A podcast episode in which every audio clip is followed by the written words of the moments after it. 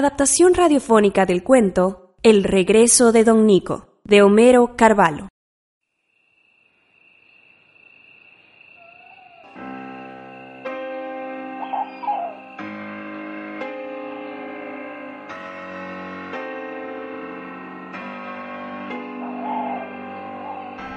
Un joven cazador había encontrado el cadáver descompuesto de un hombre en el monte que está a las afueras del pueblo.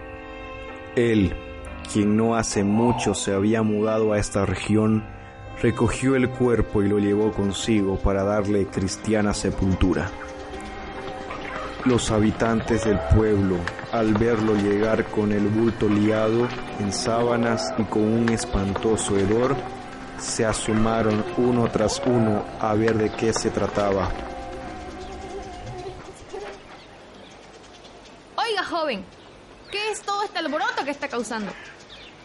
Va a disculpar usted, doña Nemesia. Encontré los restos de este hombre en el monte de aquí al frente y me los traje para sepultarlos como Dios manda. Al escuchar estas palabras, doña Eduviges, la de la farmacia, que estaba entre el público, se desplomó. Los vecinos se apresuraron a socorrerla y en medio de todo el caos, alguien levantó la voz y dijo, ¡Es Don Nico! Al oír ese nombre, muchos se acercaron al cazador enfurecidos. Pero no comprendo, ¿por qué no quieren permitir que este hombre sea sepultado para paz de su alma? ¿Qué tanto mal les ha hecho? Basta ya, dejen al muchacho tranquilo. Joven, venga conmigo si quiere vivir. El joven cazador, apresurándose tras el señor cura, fue a la casa de doña Nemesia. Doña Dubiges, que ya había recuperado la conciencia, estaba echada en una hamaca, quejándose todavía del mal olor que había traído consigo el cazador. No comprendo todo este alboroto que se ha armado. Solo traté de que este desafortunado tenga paz con Dios, pero ahora veo que he encontrado al mismo diablo. No está tan lejos, joven. Por favor, cuéntenme, ¿qué hizo este tal don Nico para ser tan odiado por todo el pueblo? Ah, todo sucedió el día que doña Nemesia inventó el pan de arroz. La gente se había reunido en el canchón de la comadre Neme para saborear sus artes. De pronto, llegó Cachorralo con la novedad de que don Nico había muerto. Lo habían encontrado tendido a la puerta de la iglesia. Pero no se vaya a creer usted que ninguno de los que allí estábamos presentes se sorprendió o se conmovió por la noticia. Era algo que estábamos aguardando que suceda. Y al contrario, nos alegramos tanto que incluso alguien exclamó, al fin ya era hora. ¿Hasta cuándo pues carajo? Nunca he podido olvidar ese día. Es como si todos estos años ese mal recuerdo se hubiera mantenido sobre el pueblo, rondándonos como suchas. Estábamos contentos, pero nadie quería ser el primero en ir a la puerta de la iglesia para ver el cadáver. Queríamos estar bien seguros de que la noticia era cierta y que don Nico estaba muerto, bien muerto. Afortunadamente la noticia era verdad y ahí estaba el desdichado. Habían huellas en la arena como si se hubiera arrastrado tratando de alcanzar el altar. Hasta eso le fue negado. No pudo el maldito implorar a nuestro Señor el perdón de sus pecados. ¿Por qué lo íbamos a enterrar? Lo subimos a un carretón y lo llevamos al monte donde usted lo encontró descompuesto. Años atrás, don Nico se encontraba en su quinta con uno de sus empleados.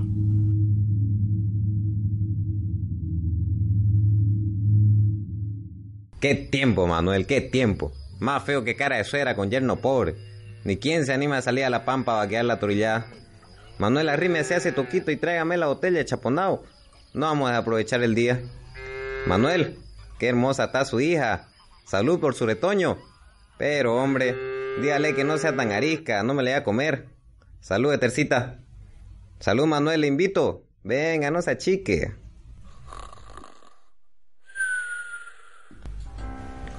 Y ahora que el cama se durmió, véngase para adentro, mijita, que la voy a hacer mujer. Días después de ese hecho, Manuel y los campesinos fueron a reclamarle a don Nico por lo que le había hecho a su hija. Este, en vez de mostrar vergüenza, mucho menos arrepentimiento, se les puso al brinco. mi bruto, me río de sus maldiciones. Maldición de camba malparido no llega al cielo. Digan de una vez cuánto. ¿Cuánto los mando a guasquear? Una roda de palo no le caerá mal para que se acuerden quién manda aquí y dejen de fregarme la paciencia con su hija. Pellaco, que nuestra hija, nuestra hija.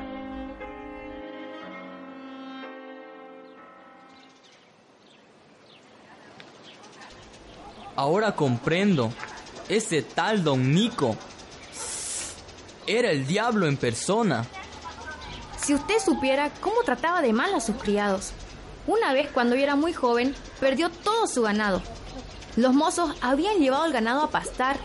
Al pasar por ese monte espeso que queda por la laguna Tarumá, surgió de entre los árboles un toro negro, inmenso, el doble de tamaño de un mestizo. Los peones que lo oyeron cuentan que nunca se había escuchado por esas pampas un mugido tan fuerte. Los peones no huyeron por cuidar las reses, que en cuanto sintieron el mugido, se fueron tras la bestia, monte adentro. Ni un ternerito quedó en la isla, se fue toda la manada. Los cambas se metieron al monte y todo lo que encontraron fue como una trocha recién abierta que se perdía en la espesura.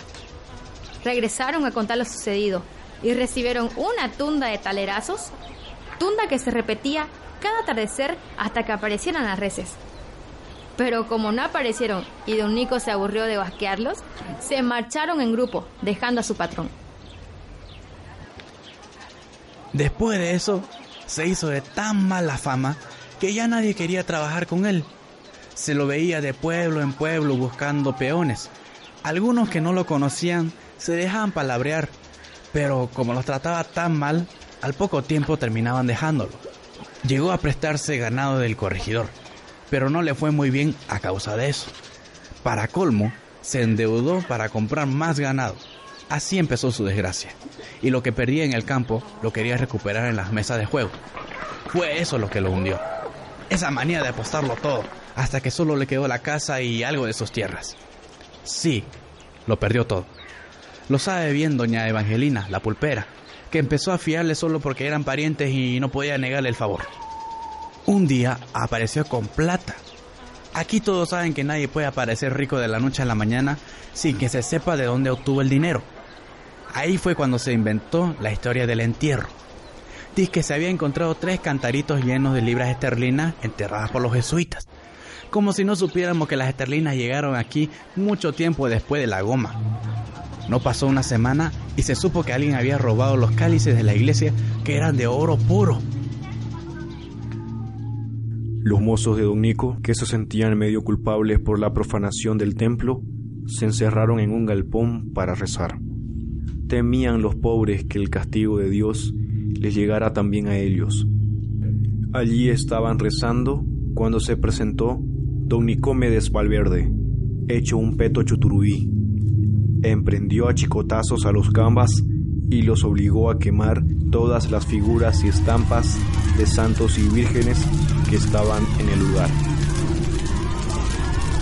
Gambas de miércoles, no se van al cielo porque allá no hay yuca y me van a trabajar de sol a sol hasta que San Juan baje el dedo y el diablo le escupa. Pobre el que no cumpla con un miladrone. Así lo quiero ver, trabajando. Van a saber que si la Virgen no roba es porque no monta caballo.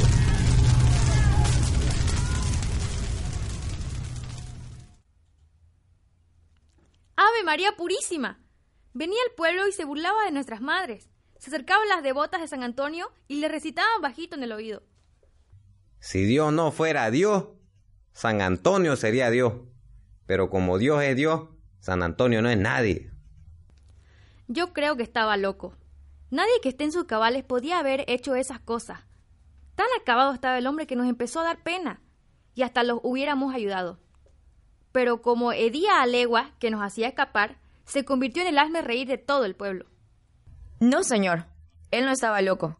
¿Dónde ha visto usted un loco que ande difamando a la gente? Al que le encontraba le gritaba sus defectos, y se acordaba bien todo el loco ese. A las mujeres le nombraba sus amantes, peor si eran casadas. Al principio, claro, la gente se hacía la desentendida, pero después, cuando empezó a meter padres y madres, más de uno lo golpeó. ¿Aguantaría usted que un infeliz le venga a contar con cuántos hombres encamó su madre? Se atrevió a calumniar incluso al señor cura. Estoy segura, por ejemplo, que el corregidor jamás habría asesinado a mi hermano Joaquín, si ese lengua de víbora no le hubiese dicho que vivía con su mujer. Usted joven, perdone, que se lo diga. No ha hecho otra cosa que destapar un baúl de mierda. Es una lástima que haya regresado al pueblo a ese perverso. No lo vaya a tomar a mal. Sabemos que usted no tiene la culpa. Nadie lo mandó a cazar por esos lados. Usted no sabía de los males que este hombre había causado. Sí, debíamos habérselo dicho. Pero desde que murió, nadie más nunca habló del finado. Muerto está, bien muerto, lejos, bien lejos de nuestros recuerdos. Solo los del pueblo sabían del lugar donde estaba el cadáver. Era como si lo hubiéramos enterrado en nuestra memoria. Y usted ahora lo ha venido a desenterrar. No queríamos ni pronunciar su nombre. Lo engrillamos y lo arrojamos al monte para que lo devoraran los huchas y para que su alma penara solitaria implorando el perdón que nosotros le negamos darle. Era nuestra venganza y usted nos las ha arrebatado. ¿Usted, joven, cree que todo hombre merece cristiana sepultura? Pierde su tiempo. No nos convencerá. A este, aunque solo sean sus huesos, no lo queremos en nuestro cementerio.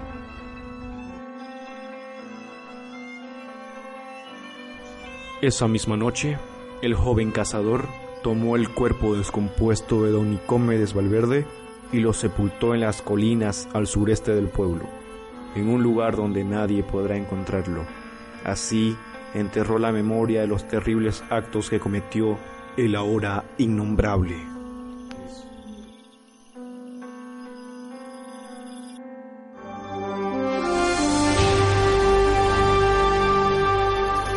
Esta es una producción de la carrera de Comunicación Multimedia Estratégica de la Universidad Evangélica Boliviana.